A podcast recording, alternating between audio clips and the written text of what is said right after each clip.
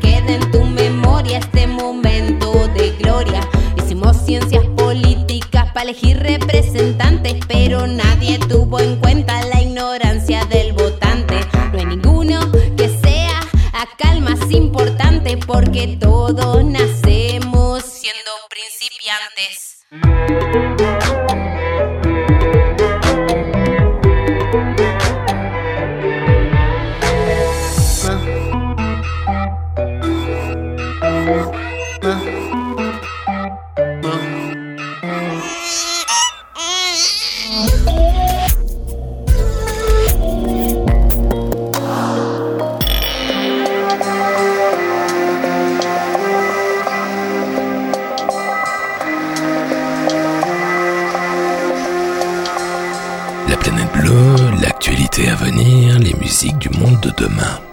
Aujourd'hui, nous allons évoquer la chasse et cette proposition un peu bizarre lancée par les écolos, interdire la chasse le week-end et pendant les vacances scolaires. Car beaucoup se posent la question, faut-il interdire la chasse uniquement le week-end et pendant les vacances scolaires? Vous voulez savoir quel sera le climat chez vous, là où vous habitez, dans 15 ans? C'est possible. Nous disposons d'un simulateur à l'échelle 1, l'Arizona. Des températures qui dépassent 50 degrés à l'ombre, mais l'ombre est rare. Elle est même devenue un marqueur social.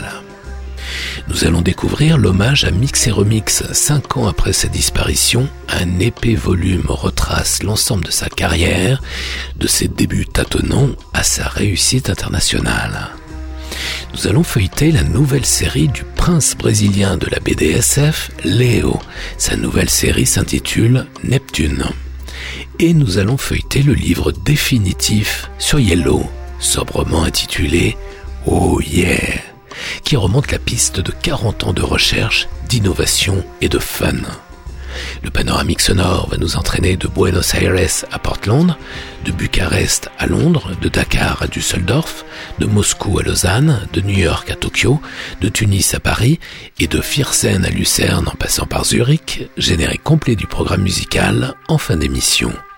Rêvez l'avenir encore un peu sur la planète bleue, numéro 996.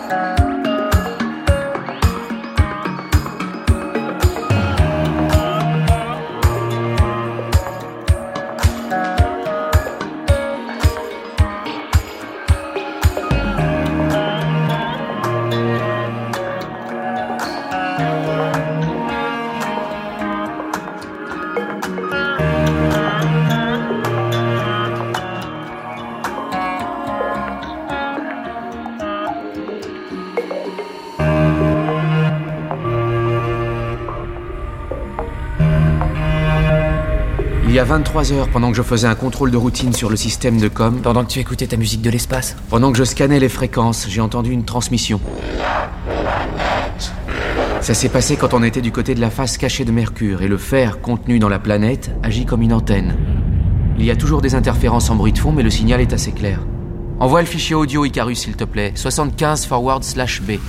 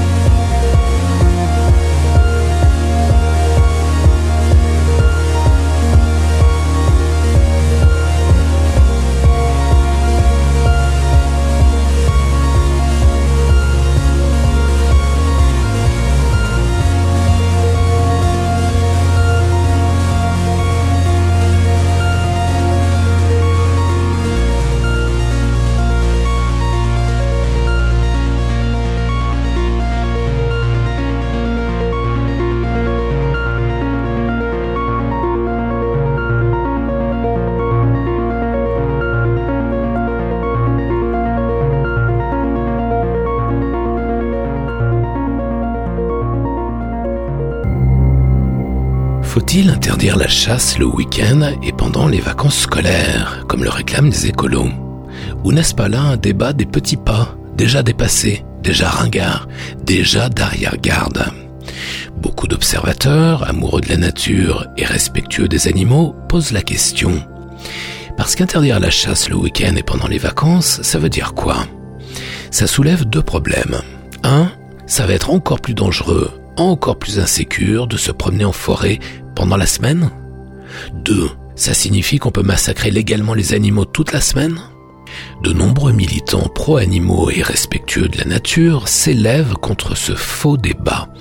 Pour d'innombrables citoyens, il faut interdire la chasse une bonne fois pour toutes, toute la semaine, toute l'année, définitivement. En finir avec cette activité arriérée, surannée, pseudo-tradition d'un autre âge.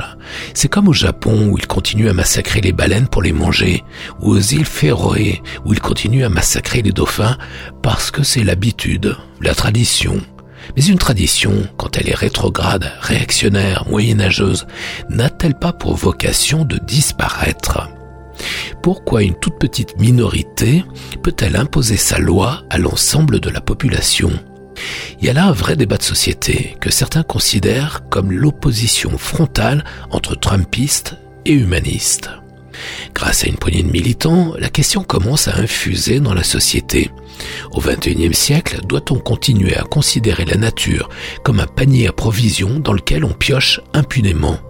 Doit-on continuer à considérer la planète comme une réserve infinie dans laquelle nous avons tous les droits de puiser indéfiniment? Peut-on persister à piller notre environnement alors que nous connaissons un effondrement historique de la biodiversité? Sans parler du nombre de promeneurs, de vététistes, de jardiniers et même tout récemment d'automobilistes qui se sont pris une balle simplement parce qu'ils avaient le mauvais goût d'être là, dans leur jardin, en balade, en forêt ou sur une route. Cécité intellectuelle ou ruine politique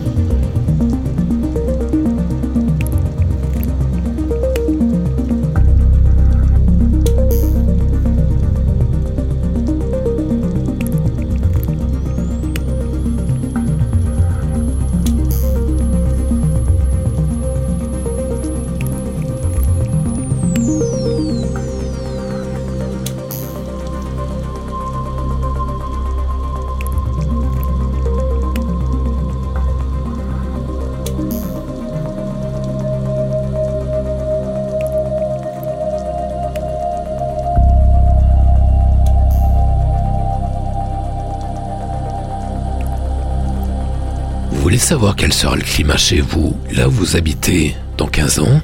C'est possible. Nous disposons d'un laboratoire du futur à l'échelle 1 en Arizona. Pourquoi? Parce que là-bas, les Américains ont construit deux grandes villes en plein désert, Phoenix et Tucson. Là-bas, ils ont aujourd'hui les températures qu'on aura à Lyon et à Genève dans quelques années. Les mesures sont dingues, mais bien réelles. 48 degrés Celsius relevés en juin dernier, à l'ombre des buildings. Vous savez à combien monte l'asphalte en plein soleil? À 80 degrés. Il n'est plus possible de marcher sans chaussures, sans se brûler les pieds. Moi j'ai connu ça une fois, c'est très spectaculaire, mais c'était en Égypte en plein désert. Vous connaissez la blague? Quand il fait chaud, on dit souvent qu'on pourrait se faire cuire un œuf au soleil. À Phoenix et à Tucson, c'est plus une blague. Des vidéos ont montré sur les réseaux des citoyens faisant cuire des œufs, des saucisses ou des crevettes dans une poêle disposée à même le trottoir. À Portland, pourtant très au nord, non loin de la frontière canadienne, au bord du Pacifique, une région très humide, cet été, les rails du tramway, tenez-vous bien, ont fondu. Mais revenons en Arizona, où on vit de clim en clim, tout est climatisé. Il n'y a que les moments où vous traversez la rue que vous êtes sans clim. Et là, c'est un vrai coup sur la tête, sur les épaules, comme un étau qui vous en serre en asséchant brutalement les voies respiratoires. La légende raconte que c'est à Tucson qu'a été inventée la première clim. Je me suis baladé dans la dernière rue de la dernière banlieue. C'est impressionnant. D'un côté de la rue, vous avez les maisons alignées, avec leurs jardins plutôt secs, parfois du gazon copieusement arrosé, et de l'autre côté de la rue, c'est le désert, le vrai désert d'Arizona, avec ses fameux cactus. Eh bien, tenez-vous bien, à Phoenix et à Tucson, il fait plus chaud en ville qu'au milieu du désert, à cause du bitume et du béton qui emprisonnent et emmagasinent la chaleur toute la journée et la relâche à la nuit tombée. En pleine nuit, la température a du mal à redescendre en dessous des 30 degrés. En 2018, on a relevé 34 degrés dans la nuit noire de Phoenix. Les municipalités cherchent à créer de l'ombre, au point que l'Université d'État de l'Arizona travaille d'arrache-pied sur le sujet. À Phoenix, l'ombre est devenue un marqueur social entre les quartiers résidentiels riches, verdoyants, très arrosés au nord et les zones défavorisées du sud qui ont la couleur de la poussière, la couleur du désert, sans une trace d'ombre. L'année dernière, en Arizona, 520 personnes ont péri à cause de la chaleur. Phoenix possède l'unique centre de santé des États-Unis consacré aux brûlures. Les pannes d'électricité se multipliant, les clims s'arrêtent de plus en plus souvent. On guette un prochain désastre d'envergure. L'an prochain, dans deux ans, dans trois ans, vous voulez voir le futur? Allez voir l'Arizona. Allez, bonne année.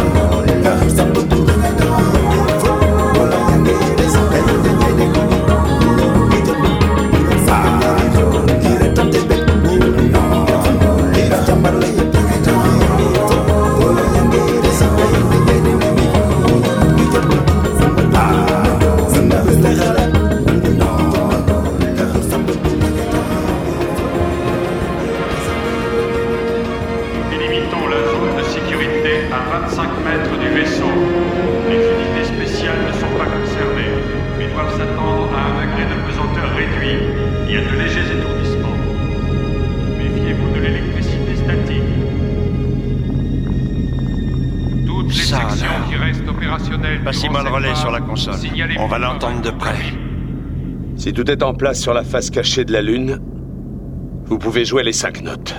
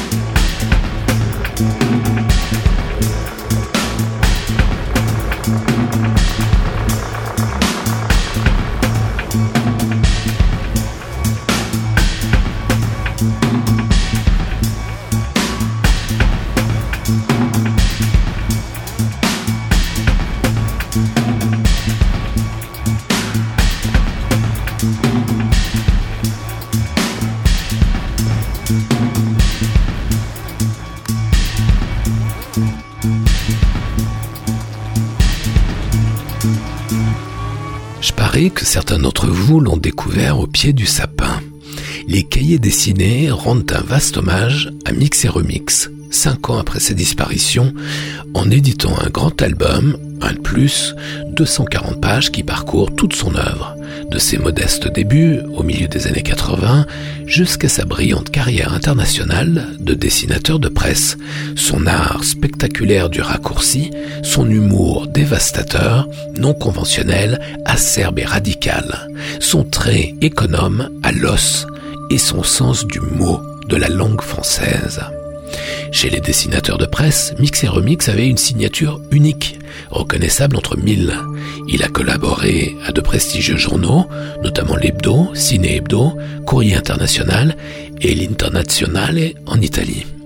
Mix et Remix, alias Philippe Béclin, on s'était rencontrés une fois, on avait soupé ensemble, il y a bien longtemps, il était un fin écouteur de la planète bleue.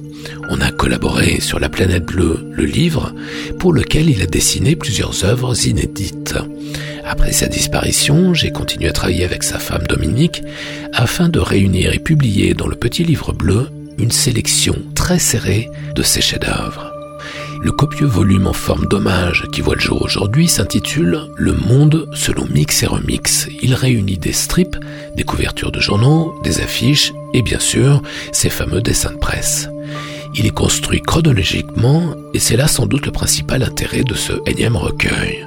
On perçoit de façon spectaculaire comment le trait de mix et remix s'est affiné avec le temps, comment son coup de crayon a gagné en synthèse et en drôlerie par rapport à ses débuts un confus à l'esthétique punk, disons, modérément convaincante. Le monde selon mix et remix au cahier dessiné.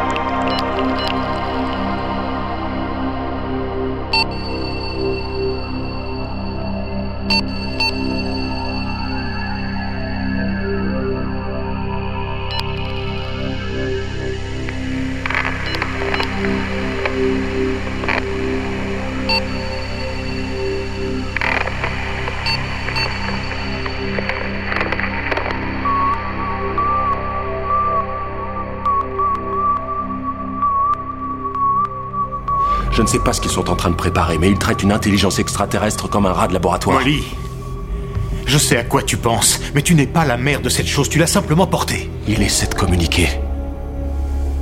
Et il veut le faire à travers vous.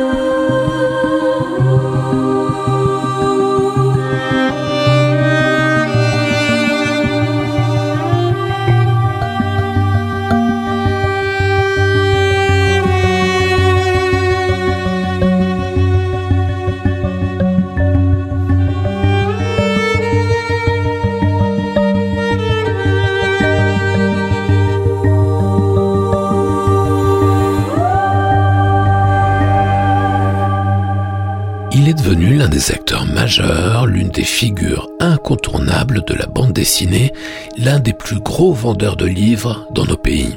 Léo, l'auteur et dessinateur brésilien de toute une série de BD à succès, Aldébaran, Betelgeuse, Antares, Survivant, Kenya, Namibia, Amazonie, Mermaid Project, Mutation, La Porte de Brazenac, Terre lointaine, Ultime Frontière, et j'en oublie tellement Léo est prolixe. Ses œuvres télescope une SF futuriste et spatiale a des convictions écologistes, naturalistes et humanistes.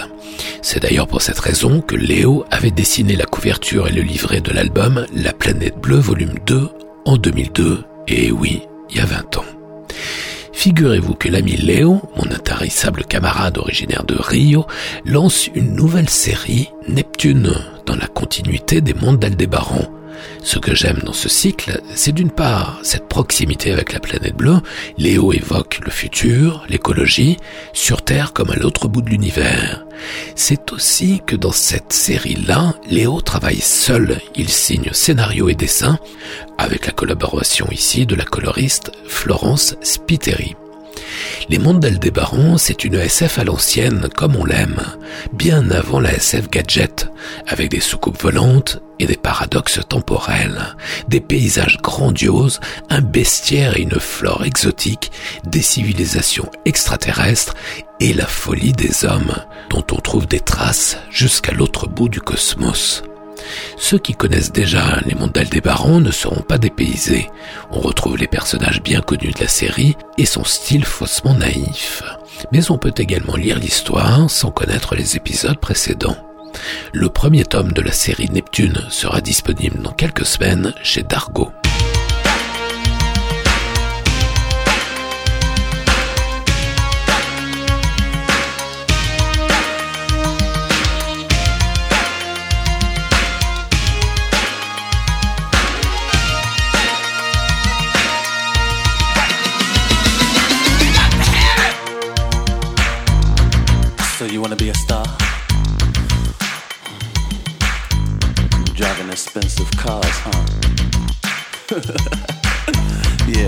Having a lot of money right there. Living in a land of milk and honey. Well, check this out. You don't have to be a star.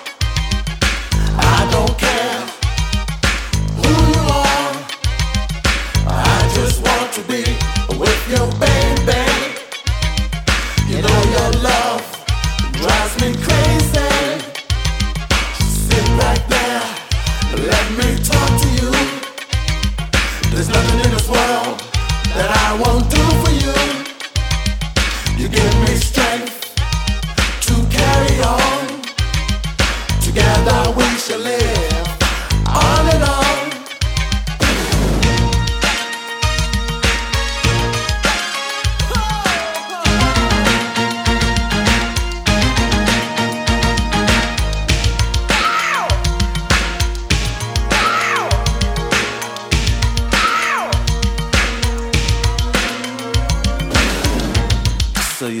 there looking pitiful, huh, mama?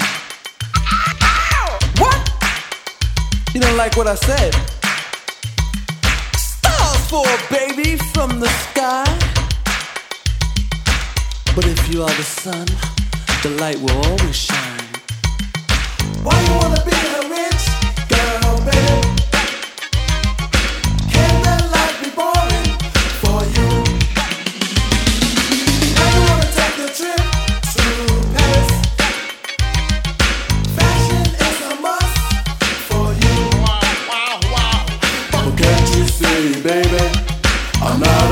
just you, but